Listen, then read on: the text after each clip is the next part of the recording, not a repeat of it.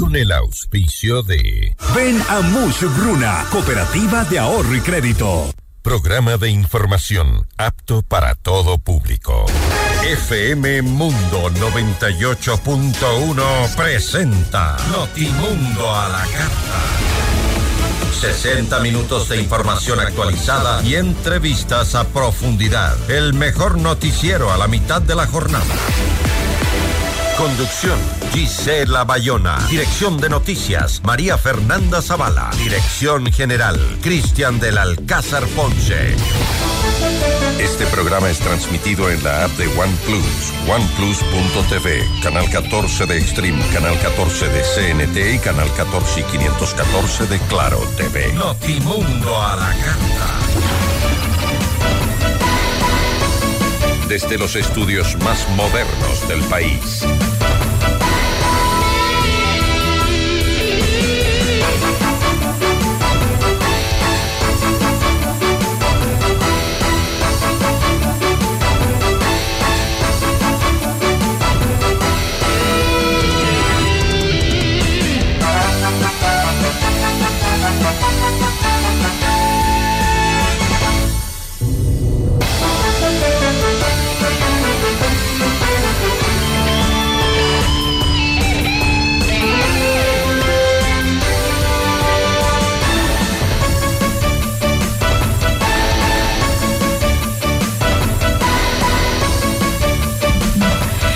¿Cómo están? Muy buenas tardes. Gracias como siempre por acompañarnos empezando una nueva semana con la información en Notimundo a la carta. Hoy en nuestras entrevistas conversaremos con Gonzalo Gutiérrez, el secretario general de la Organización de Naciones Unidas, eh, de, la comunidad andina, perdón. Eh, hablaremos sobre... Eh, qué está haciendo la región para la lucha contra el crimen organizado. También eh, hablaremos con Vilma Andrade, ella es ex legisladora de la izquierda democrática. Con ella conversaremos acerca del beneplácito que otorgó ya el gobierno español para que sea la embajadora de nuestro país en España. ¿Cuál, ¿Cuál es la agenda que tienen justamente con la Unión Europea? Bienvenidos. Titulares de Notimundo a la Carta.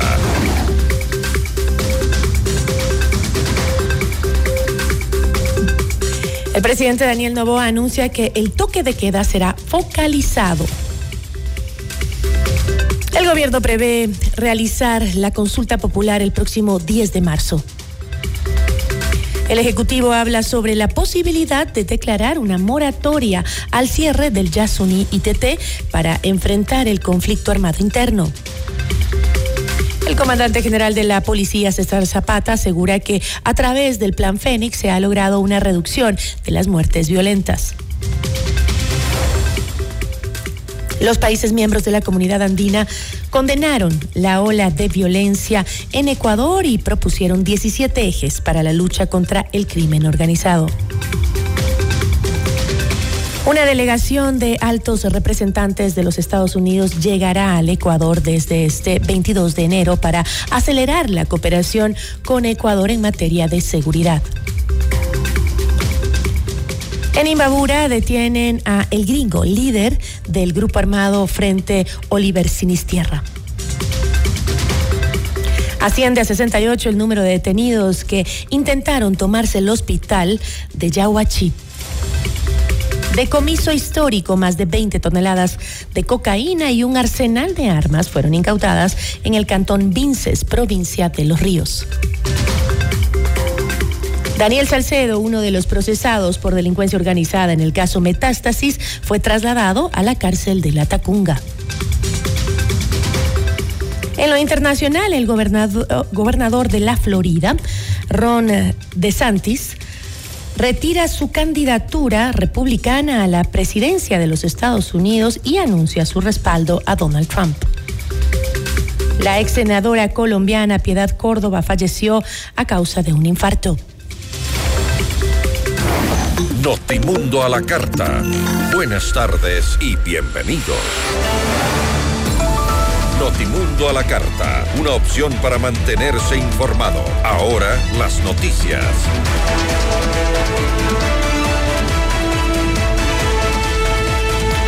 En el detalle de la información, el presidente Daniel Novoa Asim de defendió la propuesta de subir el impuesto al valor agregado IVA al 15% para recaudar fondos para enfrentar el conflicto interno armado. En una entrevista en Teleamazonas, el mandatario adelantó parte de los anuncios que realizará esta noche. Por supuesto, esta noche anunciaremos la semaforización, o sea, ciertos cantones van a tener diferentes toques de queda que otros y van a tener diferentes regulaciones que otros. De esa manera reactivamos también la economía, porque si no, le damos un golpe no solo pues al turismo, le damos un golpe al pequeño eh, empresario, al emprendedor, le damos un golpe a la industria, le damos un golpe a la economía en general y no podemos tampoco permitir que estos grupos narcoterroristas destruyan nuestra forma de vivir y nuestro día a día trabajando.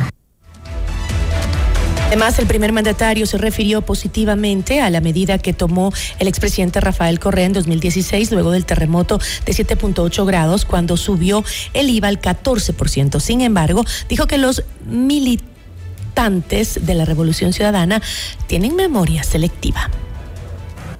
A ver, no es solo el IVA, es cómo financiar esta guerra cómo luchar contra estos grupos narcoterroristas que están llenos de dinero. Y no es la única medida. En el IVA se puede conversar, se puede tener eh, un punto medio. Yo estoy de acuerdo con que sea temporal, por ejemplo, pero también parte, de la parte debería ser temporal, parte debería ser ingresos permanentes. ¿Por qué? Porque demuestra al mundo también salud económica del Estado. Vamos a recortar mil millones de dólares en gastos. Eh, muchos de ellos administrativos innecesarios, dentro del Estado también, porque el Estado también tiene que apretar el cinturón si es que y hacer un sacrificio, es esencial. Pero hay ciertas cosas las cuales yo no estoy de acuerdo. Eh, por ejemplo, si estoy de acuerdo en lo que hizo el presidente Correa en el 2016, de que subió el IVA temporalmente al 14%. Lo que pasa es que tienen memoria selectiva. Ellos, el RC no se acuerda lo que hicieron en el 2016. Sobre este tema, en Notimundo al Día, Diego Vivero, director de la agremiación de restaurantes de Pichincha, criticó que no exista una claridad en las acciones del gobierno para garantizar una verdadera reactivación económica. Yo creo que se hacen análisis bastante, y no, quiero ser, no es una palabra peyorativa, mediocres, a medias, ¿no? Se habla de un ¿Cuál país es la realidad? cual el IVA que pagamos es un IVA bajo en relación al resto del país, pero no se habla de los sueldos, no se habla de los costos, no se habla de que es un país en dolarización, no se habla de que es un país en que los propios ecuatorianos hablamos de que es caro. Y lo que estamos solicitando, Hernán, es básicamente que justamente dado el hecho de lo grave de las situaciones que ha sufrido el sector turístico, es el momento quizás de demostrarle esa verdadera eh, empatía, ¿no? Porque hablan de incentivos, de que vamos de incentivos, ya no les creemos, ya no les creemos, salimos de la pandemia solos, nadie nos ayudó, no ha habido incentivos para absolutamente nada. Veamos si el gobierno nacional tiene esa empatía y también hace una focalización del IVA manteniendo, como ya se lo pidió a través de la Cámara de Comercio con Mónica Heller, el 12% del IVA para el sector turístico y de esa forma también incentivando a que la gente consuma lo nuestro. El presidente Daniel Novoa señaló que está de acuerdo con la posibilidad de declarar una moratoria al cierre del Yasuní ITT, dispuesto tras la consulta popular de agosto de 2023 que prohíbe la actividad petrolera en el Parque Nacional. ¿Qué opina Creo- del ITT? Creo que, un creo que la moratoria es un, es un camino viable. Estamos en guerra, no estamos en la misma situación que hace dos años. Estamos en guerra y nosotros logramos parar lo que era una avalancha de violencia y de destrucción. Hoy en día ya tenemos números mejores. En, muertes violentas hemos bajado dramáticamente, en criminalidad hemos bajado dramáticamente. Entonces es esencial que se acompañe también con incremento de ingresos o con alguna forma de moratoria en el cual podamos mantener ciertos ingresos hasta que pase este, este tiempo, que es un tiempo clave, que si es que no lo luchamos y no lo financiamos, perdemos el país. ¿Una moratoria de cuánto tiempo?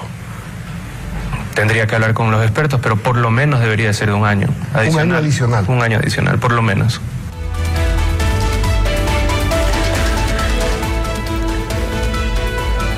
El jefe de Estado, Daniel Novoa, aseguró que ya está conversando con autoridades de Perú y Colombia sobre la extradición de alrededor de 1.500 presos extranjeros. Sí, estamos dando todo el apoyo a la Fiscalía principalmente y a la función judicial porque también debemos de, liberar un poco el espacio de las cárceles. Estamos conversando con Perú y con Colombia para sacar estos 1.500 presos extranjeros que hoy en día eh, se gasta más en ellos que en el desayuno escolar.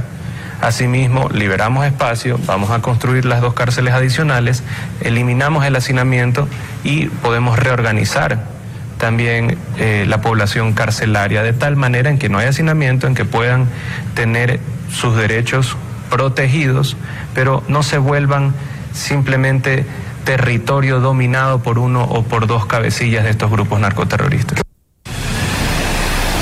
Notimundo a la carta. Información oportuna al instante mientras realiza sus actividades al mediodía.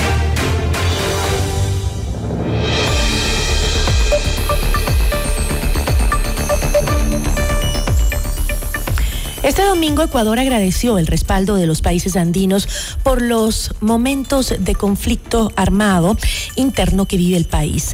¿A qué compromisos llegaron los países de la comunidad andina por la seguridad de toda la región? La noticia requiere profundidad, diálogo directo con los protagonistas de los hechos. Nos acompaña Gonzalo Gutiérrez, secretario general de la Comunidad Andina de Naciones. Secretario, ¿cómo está? Muy buenas tardes. Es un gusto que nos acompañe. Muy buenas tardes.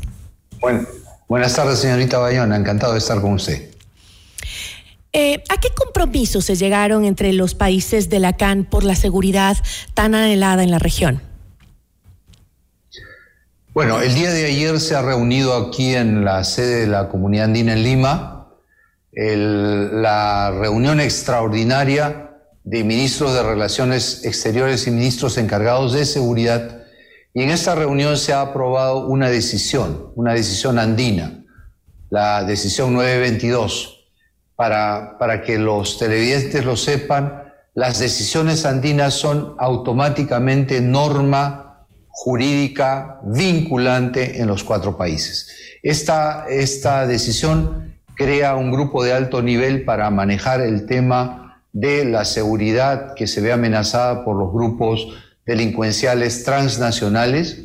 Eh, y este grupo va a llevar adelante un plan de acción que forma parte de la misma decisión aprobada. Ese plan de acción tiene 28 medidas muy precisas, muy detalladas en 13 diferentes campos. Esas medidas, algunas de ellas inclusive con precisión en el tiempo, que han sido acordadas por estos, los ocho ministros y ocho viceministros que se reunieron el día de ayer aquí en Lima. Ahora, secretario, en las últimas semanas se ha popularizado en el discurso político de la región asegurar que los, los diferentes países no tienen la misma situación de violencia a la que ha llegado el Ecuador, que se convirtió pues en el país más violento de la región. Sin embargo, con eh, casos como por ejemplo la deportación de la familia de alias Fito en la Argentina, se ha demostrado que la situación del crimen organizado pues es un tema regional y y no reconoce fronteras, ¿no? En ese sentido, eh, ¿se puede combatir la violencia e inseguridad si no se arma una estrategia regional eh, eh, sin mirar a quién le afecta más o menos la delincuencia o el crimen organizado? Pues, yo, creo, yo creo que su afirmación es totalmente exacta. estamos enfrentando una ola transnacional. No se limita a acciones como las acciones terribles y rechazables que hemos visto en el Ecuador, con, la que, con el país con el que no nos hemos solidarizado tanto.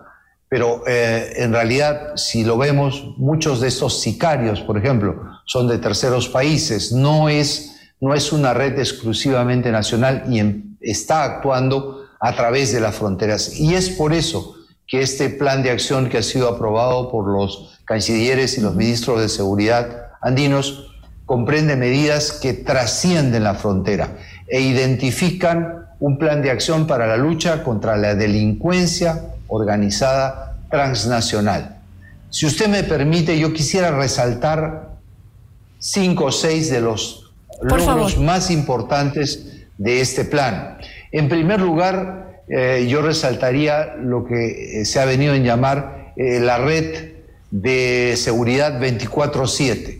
Y esto es un sistema por el cual cada país va a nombrar un punto de contacto titular y uno alterno para que estén comunicados 24 horas al día, los 7 días de la semana, a fin de transmitirse información relativa a acciones, eh, eh, requisitoriados, eh, búsqueda de personajes que estén vinculados a la delincuencia transnacional organizada.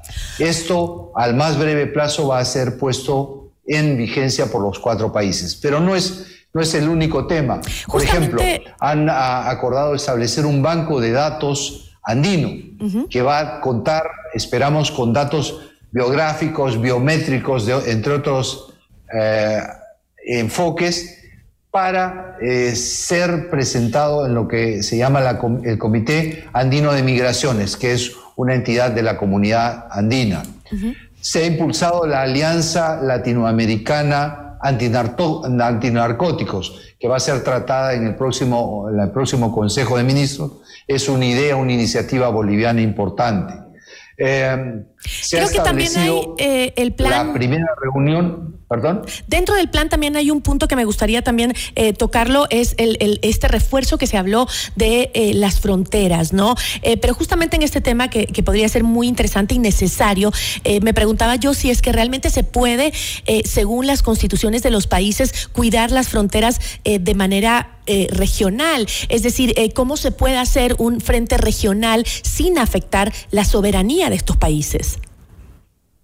Bueno, eh, la idea es complementar acciones y justamente en el plan se ha previsto la realización de acciones conjuntas militares y o policiales en la zona de frontera justamente para controlar de manera coordinada entre los países el movimiento de personas que puedan estar vinculadas a eh, estas bandas organizadas internacionales. Y eh, sobre eso la fecha no se ha fijado porque precisamente la, opción de la sorpresa es importante en mm, estas acciones coordinadas entre los países. Eh, va a haber reuniones presenciales de los directores antidrogas de los países miembros. se establece un mecanismo de cooperación andino en eh, inteligencia estratégica, que es un elemento esencial en el proceso de compartir información, de modo que todas nuestras agencias de inteligencia estratégica estén conectados y puedan conocer detalles que eh, los ayuden a luchar contra la criminalidad organizada, como señalábamos. Y en este contexto de, unión tan importante para trabajar en contra del crimen organizado en toda la región, eh, ¿qué sucede, por ejemplo, con las diferentes tendencias geopolíticas que tiene cada una de las naciones? Eh, por ejemplo, eh, ¿todos los países estarían de acuerdo con la cooperación de los Estados Unidos? No hemos abordado el tema de cooperación extrarregional. El plan que hemos aprobado el día de ayer es un plan eminentemente andino. El plan andino contempla estas 28 medidas entre los cuatro países. Cada país es independiente de buscar cooperación o ayuda de otros países. Pero en este caso el plan andino resolutivo es un plan de los cuatro países andinos.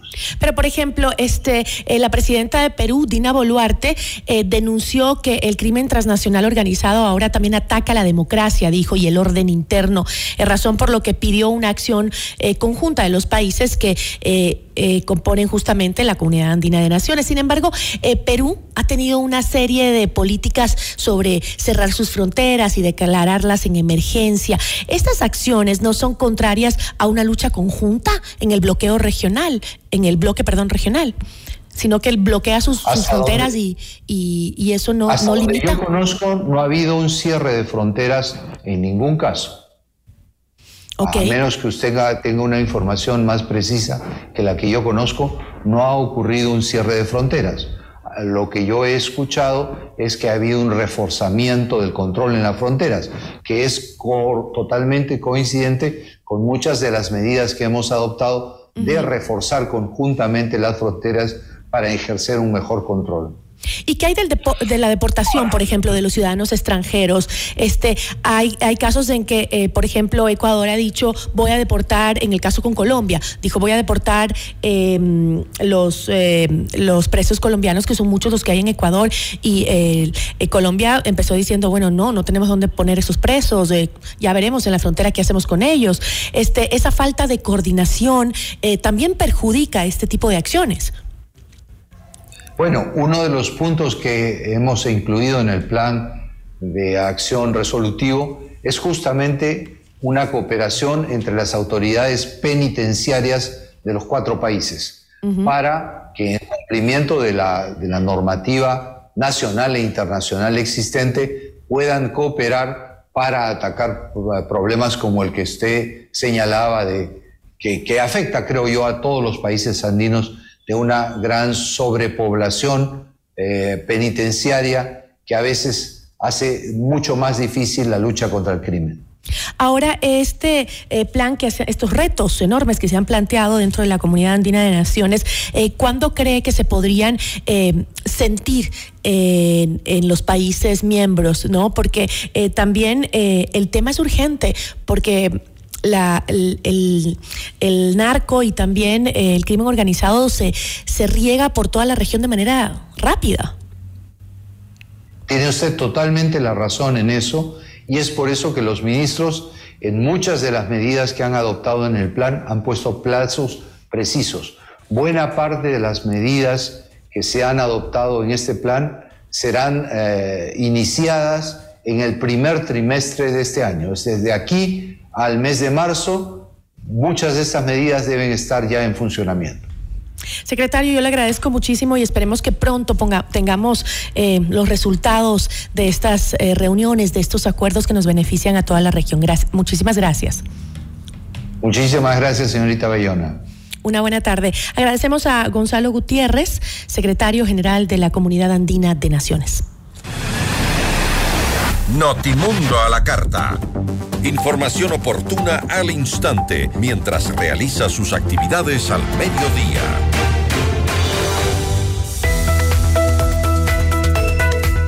Las enfermedades o accidentes no avisan cuando llegan, pero tu seguro de salud estará ahí cuando tú lo necesites. Cuidar de tu familia siempre será una prioridad. En Credit Seguros te ayudamos a encontrar la mejor forma de hacerlo. Contáctanos al 099-978-1822 o también búscanos en redes sociales como Credit Seguros y recuerda que Credit Seguros se escribe con K.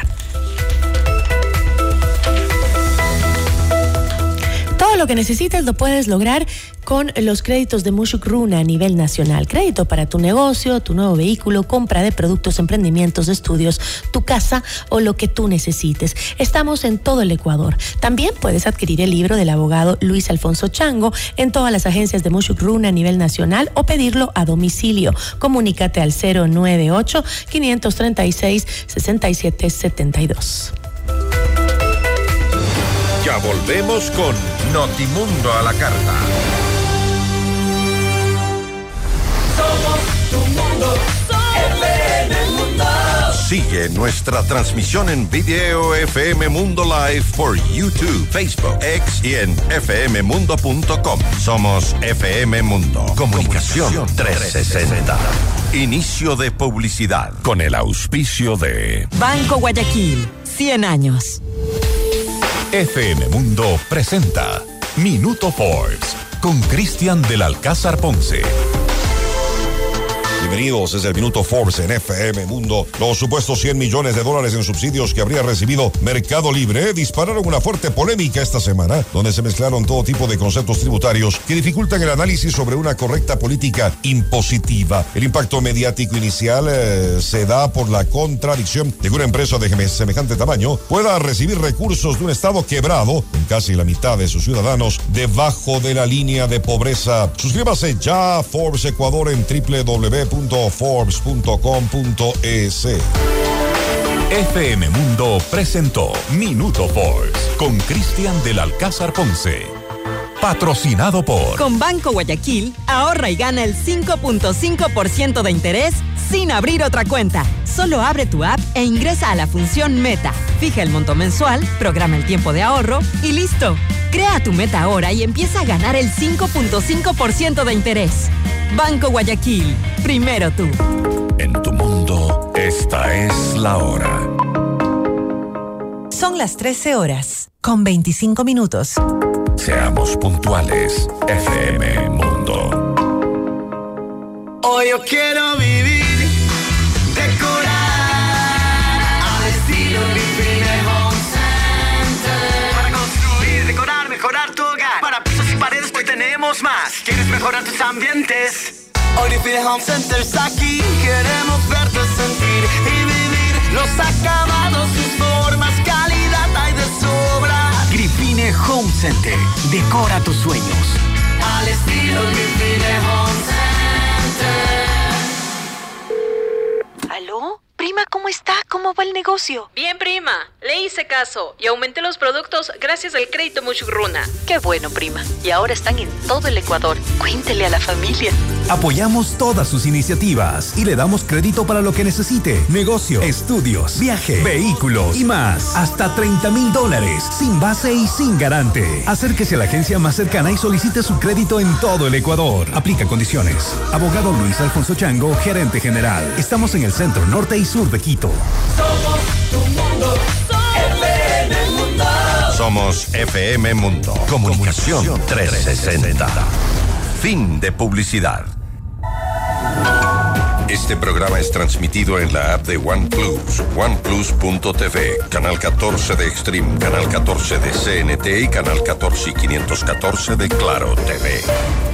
Continuamos en Notimundo a la Carta, una opción para mantenerse informado con Gisela Bayona. Notimundo a la Carta, una opción para mantenerse informado. Ahora las noticias.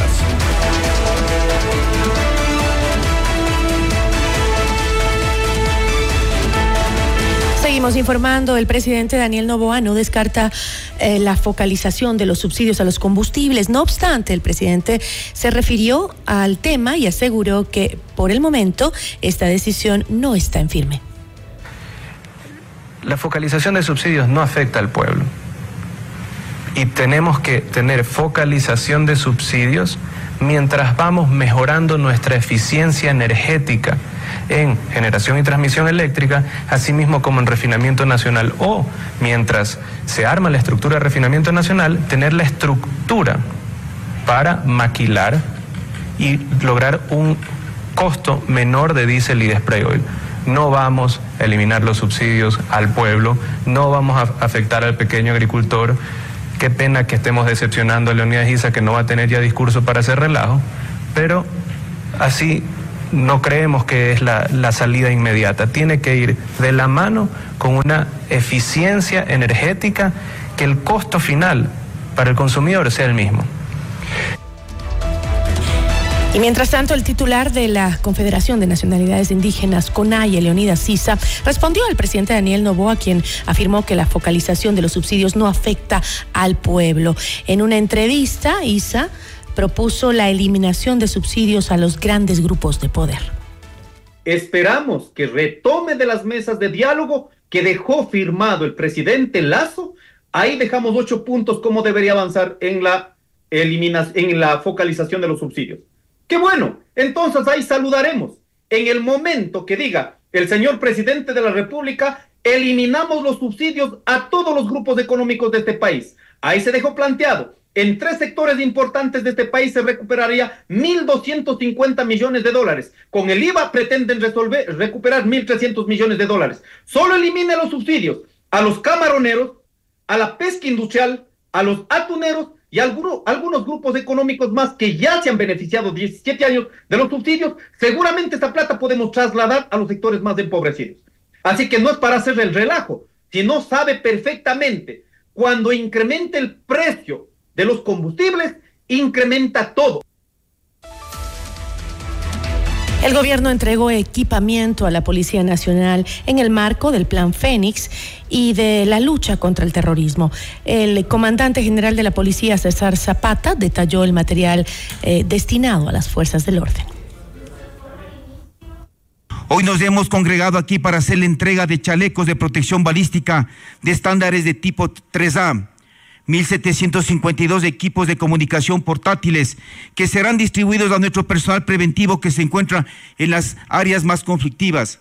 Además, cuatro robots para el trabajo de antiexplosivos, cuatro robots para el reconocimiento táctico en las operaciones, cuatro cañones disruptores, cuatro inhibidores de frecuencia y cuatro máquinas rayo X de equipamiento que serán destinados para nuestras unidades tácticas. Aprovecho para agradecer públicamente a usted, señor presidente, y a la señora ministra del Interior la gestión y asignación del 50% del anticipo de contratos de armas, con los cuales las empresas adjudicadas inician ya el proceso de entrega de dicho armamento, constituyéndose por 7.361 armas cortas, 1.752 fusiles, 1.735 subfusiles y 30 fusiles de alta precisión. Además, Zapata habló sobre la reducción de muertes violentas en lo que va del año. El plan Fénix, junto con el compromiso del bloque de seguridad para solucionar los problemas contra el, terrorista, el terrorismo e inseguridad en el país, es el camino correcto. Los primeros días de enero, antes del estado de excepción, teníamos un promedio de 27.5 homicidios por día, con una tendencia hacia el alza. Hemos logrado contener y revertir aquello, con un promedio diario de 10.9 eventos violentos a nivel nacional. Estamos conscientes que este es el inicio y retomo sus palabras, señor presidente, abro comillas. Podemos restaurar la paz de un país que lo tiene todo. Ecuador, Ecuador volverá a ser un territorio seguro. Mientras tanto, el presidente Daniel Novoa hizo un llamado a la Asamblea Nacional para que apoye en la lucha contra el crimen organizado en estas semanas han demostrado que cuando hay apoyo político y ciudadano, ustedes hacen su trabajo con profesionalismo y decisión. Pues hoy tienen mi total respaldo y mi total apoyo. Ahora le toca a la Asamblea Nacional darles el apoyo financiero. Ojalá no se queden en la retórica y pasen con el ejemplo de ustedes a la acción y los resultados concretos. Sepan ustedes que cuentan con el apoyo del Gobierno Nacional que seguirá luchando por conseguir recursos para esta guerra. No descansaré hasta tenerlos a ustedes bien dotados, con el armamento adecuado y protegidos totalmente. Ya volvemos con Notimundo a la carta. Somos tu mundo, Mira nuestros mejores contenidos. Suscríbete gratis a nuestro canal de YouTube FM Mundo Live. Somos FM Mundo. Comunicación 360. Inicio de publicidad. En tu mundo, esta es la hora. Son las 13 horas, con 33 minutos. Seamos puntuales, FM Mundo.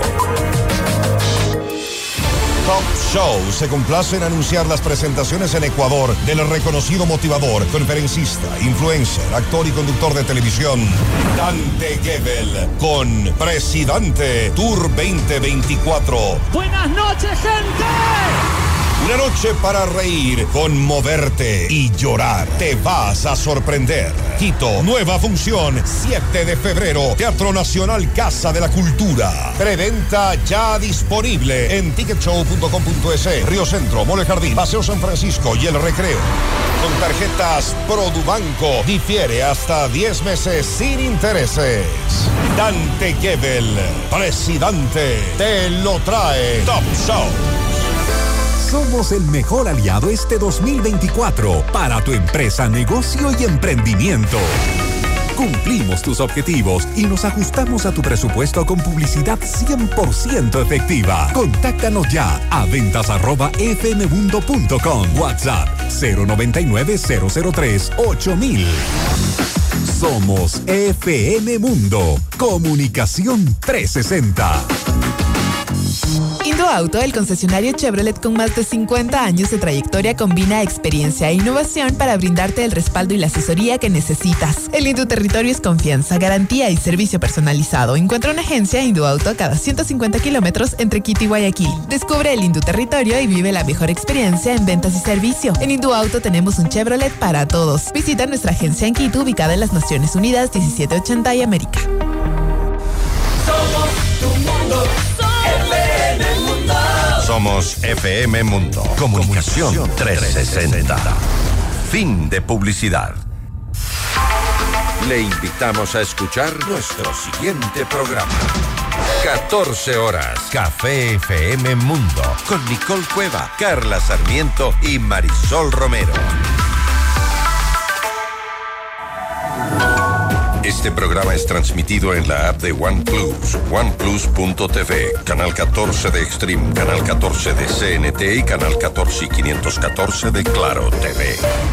Continuamos en Notimundo a la Carta, una opción para mantenerse informado con Gisela Bayona. Vamos a revisar la información internacional junto a nuestra cadena aliada CNN en español.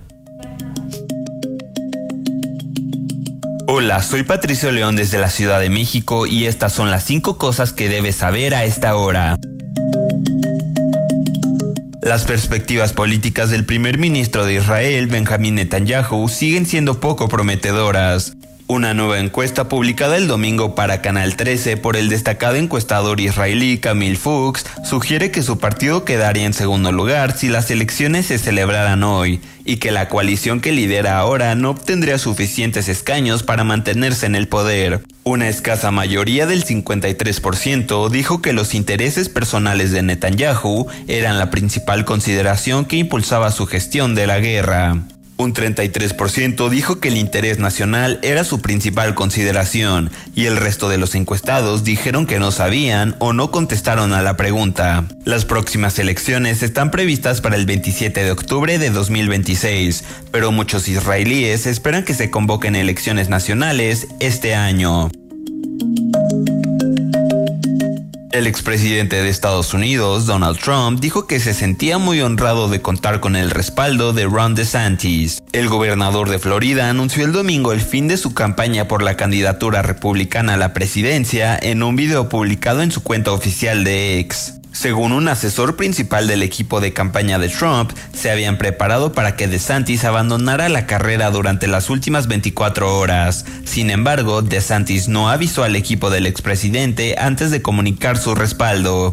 Por su parte, la campaña de Nikki Haley dijo que no cree que la salida de DeSantis de la carrera presidencial signifique mucho para ella, porque creen que es probable que los partidarios de DeSantis se dividan en partes iguales entre Donald Trump y Haley. El equipo de la exgobernadora de Carolina del Sur señaló los bajos números en el apoyo a DeSantis en las encuestas, lo que de acuerdo a ellos significa que cualquier apoyo se obtenga no será muy significativo. Nick Dunlap, un estudiante de 20 años que juega al golf en la Universidad de Alabama, ganó este domingo el torneo American Express en el campo de golf PGA West de la Quinta California. Sin embargo, a pesar de superar a muchos golfistas profesionales, no podrá llevarse a casa el premio de 1.512.000 dólares debido a su condición de amateur. En su lugar, el segundo clasificado recibirá el premio al primer puesto. Dunlap es el primer amateur en ganar un evento del PGA Tour desde 1991, cuando un joven Phil Mickelson ganó el Tucson Open. Dunlap también es el amateur más joven en ganar un evento del Tour desde 1910. En una entrevista después de su victoria con PGA Tour Radio, Dunlap admitió que no estaba seguro de lo que hará a continuación. Según muestran documentos judiciales obtenidos por CNN, las autoridades de Kansas acusaron a la pareja Lynn y Kirk Reader de cobrar miles de dólares en beneficios de seguridad social y pensiones del padre de Lynn, identificado como Michael Carroll por KCTV, afiliada de CNN. Carroll murió en 2016 según documentos judiciales, pero las autoridades no fueron alertadas sobre la muerte sino hasta el 23 de octubre de 2022, cuando Kirk Reader se comunicó telefónico con el departamento de policía de Overland Park acerca de que el cuerpo estaba dentro de la residencia. Los cargos contra la pareja incluyen fraude electrónico y robo de fondos gubernamentales. Está previsto que hagan una comparecencia inicial ante el tribunal el 2 de febrero. Oficialmente Argentina tiene la inflación más alta del planeta. Según el Instituto Nacional de Estadísticas y Censos, en Argentina el índice de precios al consumidor cerró 2023 con un aumento del 211,4%. Solo en diciembre tuvo un gran salto de más del 25%. Hace poco más de un año, los argentinos festejaban el primer puesto en la Copa Mundial de Fútbol de la FIFA. Ahora es otro primer puesto el que es noticia en el país, pero esta vez no hay nada que celebrar. Eso es todo en esta edición de CNN 5 Cosas. Para más información sobre estas historias y conocer las últimas noticias, siempre puedes visitar cnne.com diagonal 5 Cosas. Desde la Ciudad de México les informó Patricio León. Sigan conectados e informados a través de cnne.com. Notimundo a la carta.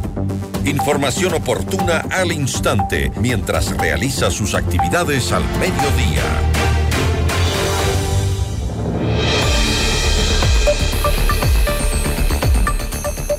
El gobierno de España otorgó el beneplácito para la designación de Vilma Andrade como embajadora de Ecuador en ese país. ¿Cuáles son las prioridades del trabajo con España y con la Unión Europea?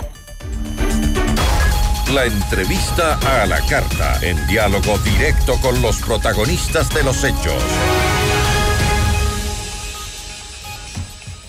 Nos acompaña a esta hora Vilma Andrade, ex legisladora de la Izquierda Democrática y ahora embajadora de Ecuador en España.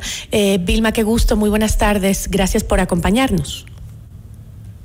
Muchísimas gracias. Para mí también es un gusto eh, estar pues, en el programa y saludar a toda la audiencia. Vilma, usted se desempeñó eh, como asambleísta nacional de la Izquierda Democrática y vicepresidenta de la Comisión de Desarrollo Económico, Productividad y eh, Microempresa. Eh, también conoció ya pues el beneplácito de que es la aceptación del gobierno de España como representante diplomática del Ecuador en ese país. La recibió el 17 de enero. ¿Existe ya una agenda de trabajo en conjunto con España? Bueno, en ese sentido todavía no la agenda eh, eh, específica ya en el momento que yo inicie mi misión, que será en pocos días. Yo entendería que a mediados de febrero ya estaré con todos eh, los papeles. Como ustedes conocen, aquí tiene que emitirse el decreto ejecutivo también del presidente de la República y pues los trámites normales que se tienen que dar en la Cancillería. En todo caso, lo que sí existe, por supuesto, es la voluntad del presidente de la República de mantener y fomentar las relaciones amistosas que siempre ha habido entre Ecuador y España, eh, fomentar el comercio con el Estado ecuatoriano, las inversiones eh, de capital extranjero, fortalecer en el tema turístico que que nos hermana muchos eh, temas con, con, España y lógicamente también ya en el tema interno eh, vigilar el funcionamiento administrativo de los consulados. El pedido puntual que, que el presidente o el señalamiento general que me ha hecho el presidente es que quiere una embajada cercana a la comunidad migrante y ese también es el trabajo que ya lo hemos venido, eh, pues nos hemos empeñado ya en realizarlo aún sin estar todavía en las fusiones, aún sin, sin, sin tener todavía... Eh, Parece que tenemos sí, un, un, un, eco. una llamada, perdón. Eh, aún sin tener el beneplácito, hemos venido trabajando en, en un equipo con la Cancillería precisamente para cumplir este cometido. Que, que, es muy importante tomando en consideración que en España están más de 450 mil ecuatorianos que realmente eh, están en este momento pues en España y que hay que atender a ellos. Ahora, eh, Vilma, en el último gobierno, uno de los principales, eh, ¿cómo le llamamos? Mitos tal vez que se construyó frente a la relación con la Unión Europea fue la exoneración del visado Schengen. Eh, sin embargo, esto estuvo lejos de concretarse, al parecer.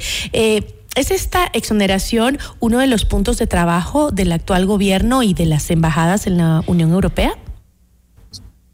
Bueno, aquí hay que, hay que, eh, este es un proceso que irá cumpliendo etapas. Recordemos que ya estuvo prácticamente a punto. Pero ya es que, sí ¿en qué se encuentra? En determinado justamente? momento y no se llegó a concretar. El presidente Novoa ha retomado el tema y recordemos que en una visita que hiciera extraoficialmente, inclusive antes de posesionarse, el presidente ya eh, hizo pronunciamientos y destacó que la extensión de la visa Schengen eh, pues eh, tendría que ser uno de los planteamientos importantes que también los abordaré por supuesto, bajo las determinaciones de la, de la Cancillería, que sabemos, esto es un trámite de mucha complejidad eh, diplomática y, y, hay una lentitud, también hay que señalarlo, uh -huh. eh, burocrática en el Parlamento Europeo. Pero, Pero eh, ahora hay una, un retomar de este tema, el presidente así lo ha mencionado y creo que con ese apoyo que también ya lo hiciera extensible al presidente de España de manera directa, el presidente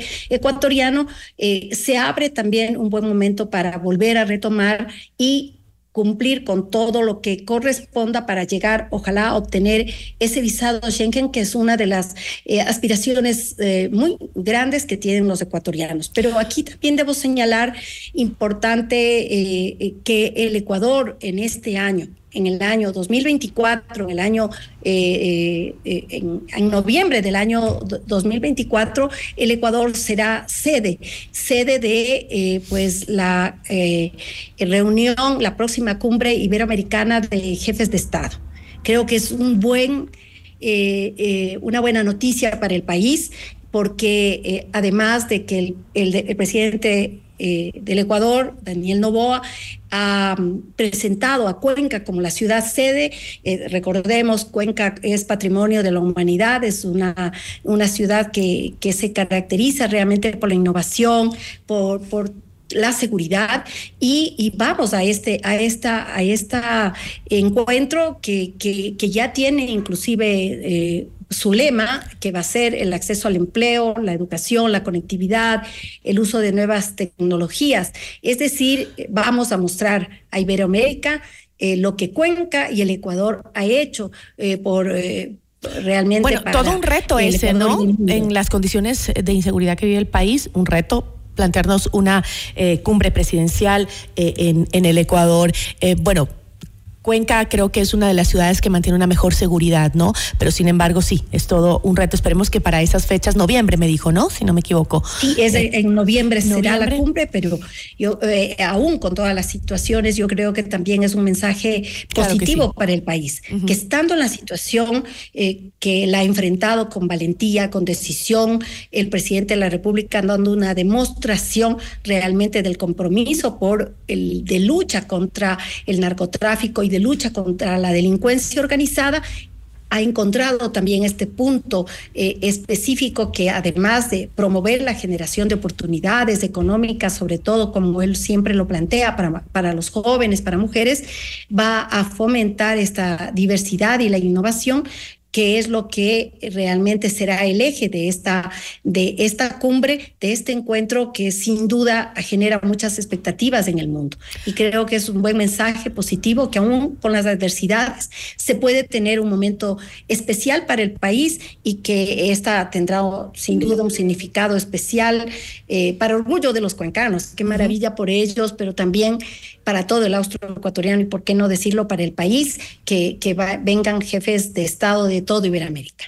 Ahora, este, Vilma, eh, quería regresar al tema de la eliminación del visado Schengen. Usted dijo que sí, que los gobiernos anteriores se extendieron mucho en, en ese trámite eh, y este, que lo va a retomar el gobierno actual. Eh, ¿Usted tiene conocimiento de en qué momento se encuentra el trabajo de la exoneración del visado Schengen? ¿En algún momento estuvimos siquiera cerca de concretarlo? Y estuvimos cerca de concretarlo, recordemos que inclusive ya hubo la determinación para el votado del, del Parlamento Europeo, pero eh, eh, ahí se negó. Uh -huh. Es decir, esa es la última, eh, la realidad concreta que tuvimos, pero ahora hay que retomarlo. Y el presidente en su visita que hiciera a Italia, él dio a conocer que el gobierno español respaldará a Ecuador en su objetivo de lograr la extensión de la visa Schengen en el Parlamento Europeo, que es la entidad que, que aprueba además que en esa reunión también consiguió apoyo de inversionistas eh, eh, para el tema de áreas tecnológicas y de conocimiento.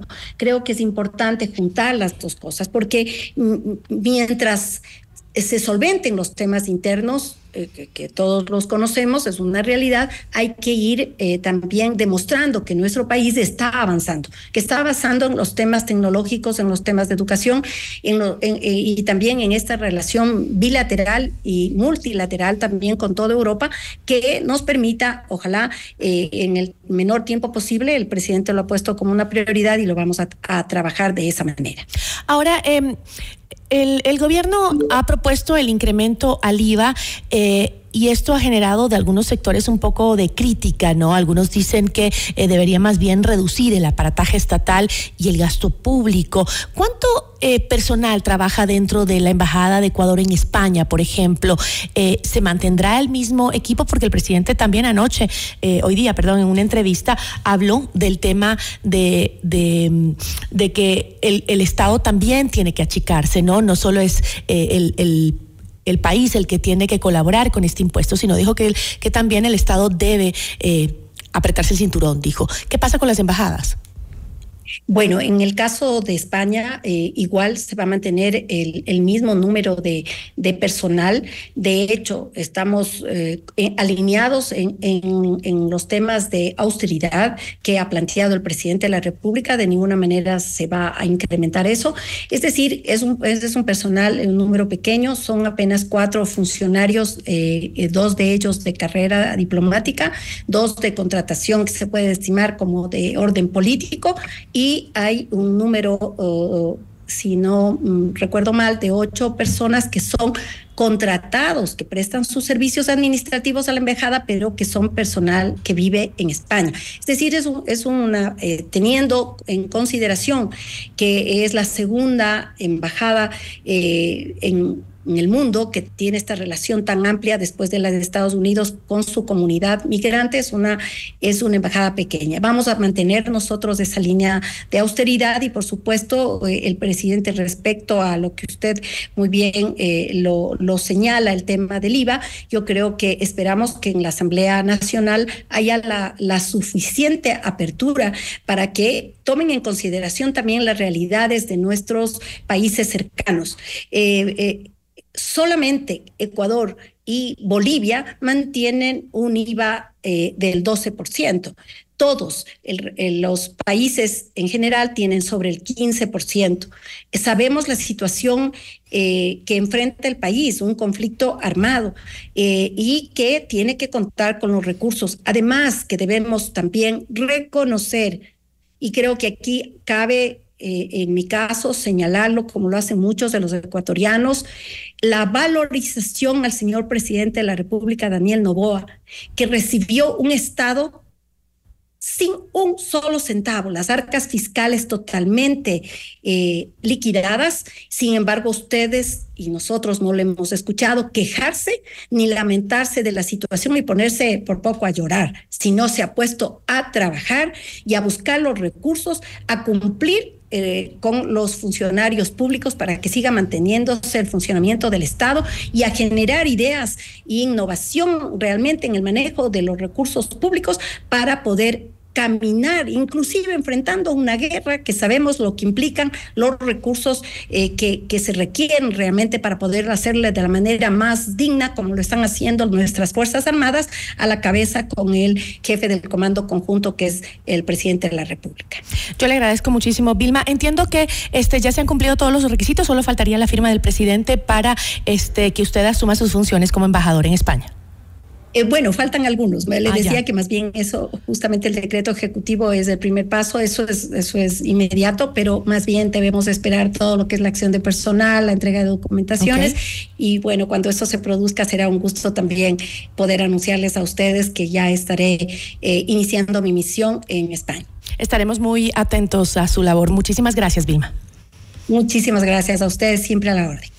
Una buena tarde. Nos acompañó Vilma Andrade, es legisladora de la Izquierda Democrática y eh, actual embajadora de Ecuador en España.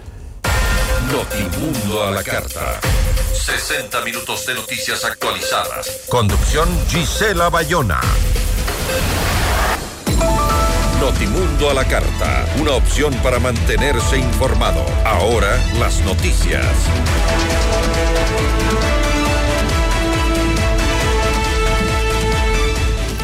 Una delegación de altos funcionarios del gobierno de los Estados Unidos estará en el Ecuador entre el 22 y el 25 de enero para fortalecer la cooperación en seguridad, informó este domingo la Embajada norteamericana en el Ecuador. La comitiva estará integrada por el asesor del presidente Joe Biden, Christopher Dodd, la jefa del Comando Sur de los Estados Unidos, Laura Richardson, el subsecretario adjunto de la Oficina de Asuntos Antinarcóticos y Aplicación de la Ley, Christopher Ladberg entre otros. Los funcionarios se reunirán con el presidente Daniel Novoa y los ministros de Defensa, Gobierno, Relaciones Exteriores y Economía y Finanzas.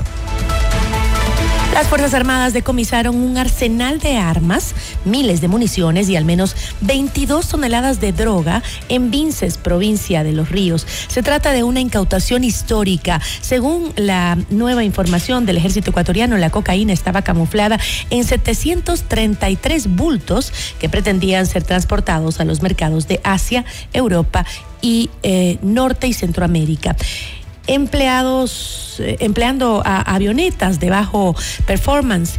Eh, la intervención se realizó en el sector rural del Estero Lagarto, donde personas vinculadas a grupos delictivos usaban eh, plantaciones de banano para encaletar armamento pesado y también toda la droga. El presidente Daniel Novoa informó que la droga estaría valorada entre 300 y 500 millones de dólares.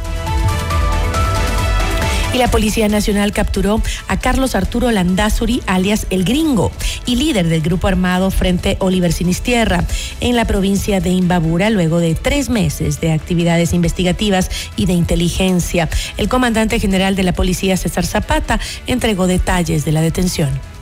Hemos detenido a tres objetivos de alto valor con toda su estructura criminal y 45 objetivos de valor intermedio que han generado violencia criminal en los distritos priorizados. Debo informar a usted, señor presidente, que el día de hoy hemos detenido en la ciudad de Ibarra a un objetivo de alto valor de nacionalidad colombiana. Alandazuri Cortés Carlos Arturo, alias del gringo, comandante del grupo armado colombiano Frente Oliver Sinisterra, quien mantenía vínculos con una organización terrorista que operaba en la ciudad de Esmeraldas. Que sepan estos beligerantes que aquí estamos la fuerza pública dispuesta a dar nuestras vidas para devolver a nuestro país la paz y la tranquilidad, que nos permita ser al Ecuador de siempre y sigamos luchando por construir un mejor futuro para nuestros hijos.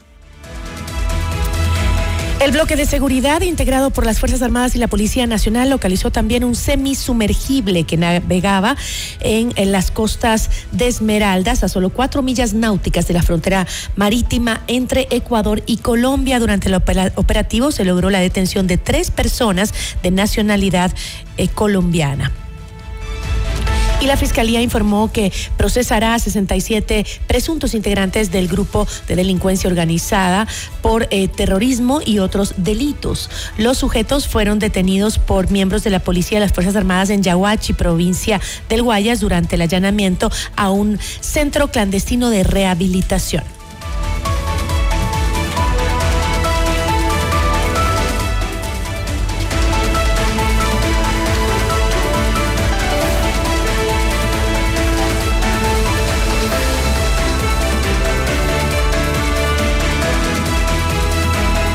Servicio Nacional de Atención a Personas Privadas de Libertad, SNAI, confirmó el domingo que Daniel Salcedo, procesado por delincuencia organizada en el caso Metástasis, fue trasladado a la cárcel de La Tacunga en la provincia de Cotopaxi. Y en otros temas, la Agencia de Regulación, Control y Vigilancia Sanitaria, ARSA, emitió una alerta pública sobre niveles de plomo en dos lotes de salsa de tomate de la marca Gustadina y Marcelos.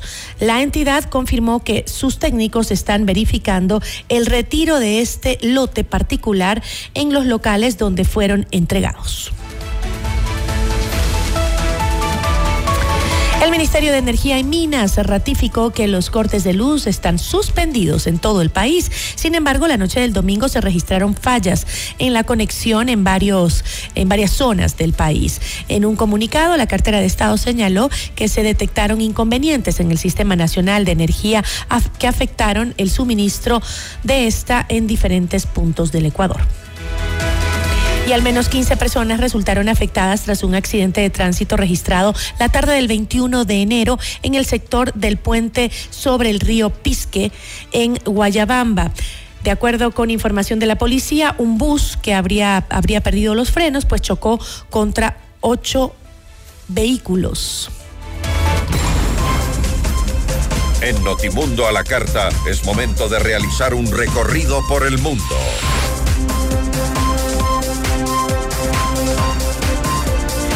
El gobernador de la Florida, Ron DeSantis, anunció que abandona las primarias para la nominación presidencial republicana y dijo que apoyará la candidatura de Donald Trump. La ex senadora colombiana Piedad Córdoba falleció este sábado a causa de un infarto. Su deceso se dio en, la clínica Conquistadores en Medellín. El presidente de Colombia, Gustavo Petro, confirmó la muerte de Córdoba y mediante su cuenta de X dijo que la ex senadora fue una mujer golpeada por una época y una sociedad. Así concluimos de información en Notimundo a la carta. Que tenga una excelente tarde y continúe con un buen inicio de semana. Gracias por su sintonía esta tarde. FM Mundo 98.1 presentó Notimundo a la carta. 60 minutos de noticias actualizadas y entrevistas. El mejor noticiero a la mitad de la jornada. Conducción Gisela Bayona. Ingeniería de sonido Darío Gutiérrez. Producción FM Mundo Live Javier Merino. Dirección de arte Laili Quintero. Coordinación y redacción Fernanda Utrera. Redacción y redes sociales José Martín Muñoz. Dirección de noticias María Fernanda Zavala. Dirección general Cristian del Alcázar Ponce. Notimundo a la carta. Con el auspicio de Ven a Mush Bruna, Cooperativa de Ahorro y Crédito.